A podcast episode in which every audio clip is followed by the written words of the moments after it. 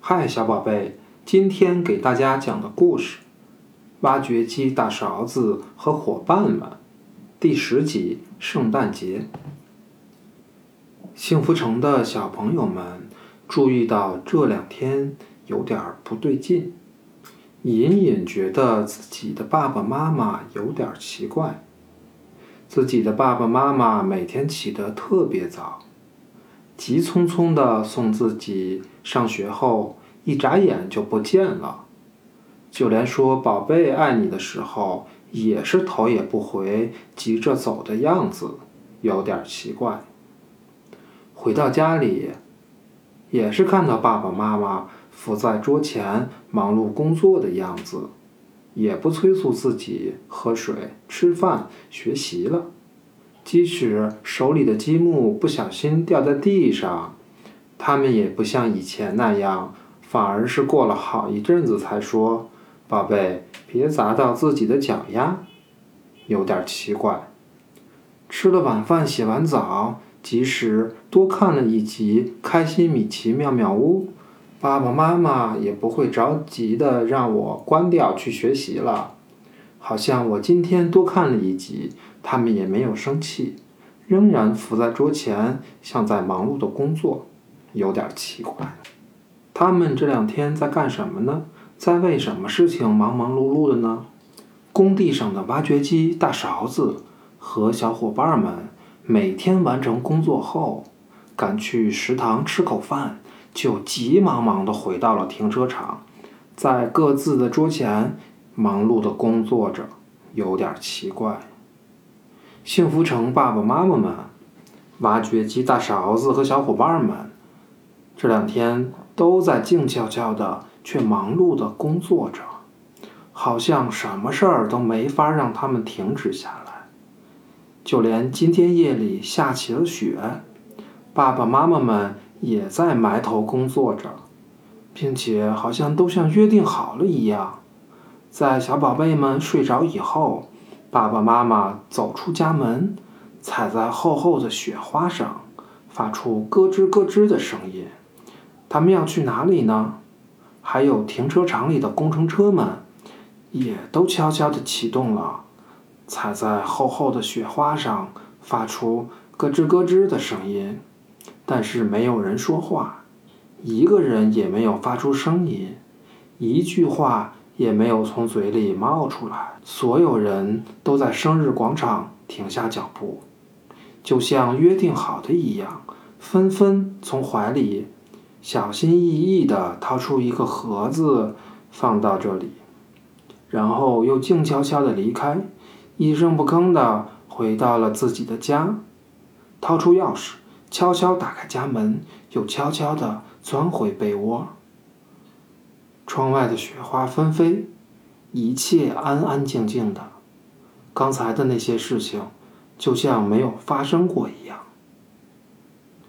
爸爸妈妈回到自己家中以后，工程车们开始忙碌起来。嘿，小伙伴们，我们去帮助他吧！挖掘机大勺子，大吊车长颈鹿。翻斗车小猴子把所有的礼物装到车上，向城里出发。他们开进每一家社区、每一栋楼前，挖掘机大勺子核对着小猴子车里每一个盒子信息，然后选出一个递给大吊车长颈鹿。大吊车轻轻咬住盒子的彩带，这时候楼上的一个窗户打开了。盒子随着大吊车的摇摆，嗖的一下送了进去。远远的望去，银装素裹的天地下，像是一个沉睡的白发老爷爷，张开嘴打了一个哈欠，又很快的闭上了嘴。就这样，大吊车将小猴子运来的每一个盒子，挨个抛进了幸福城每一扇打开的窗户里。推土机大门牙、打桩车大袋鼠、搅拌车大河马。在大雪纷飞的广场上，也在紧张地忙碌着。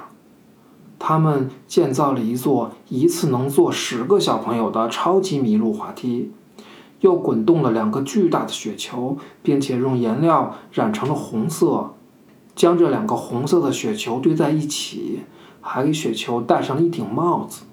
没错，他们做了一个白胡子、红衣服的圣诞老人。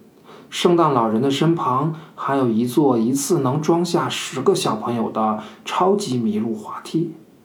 爸爸妈妈、挖掘机大勺子和小伙伴们的工作结束了，他们哈气连天的睡着了。可是小朋友们经过一夜的休息，精神抖擞的醒来了，看到窗外白茫茫的雪花，看到房屋、马路、汽车、大树裹上了白色大棉衣。漂亮极了，小朋友们转身叫爸爸妈妈起床一起看。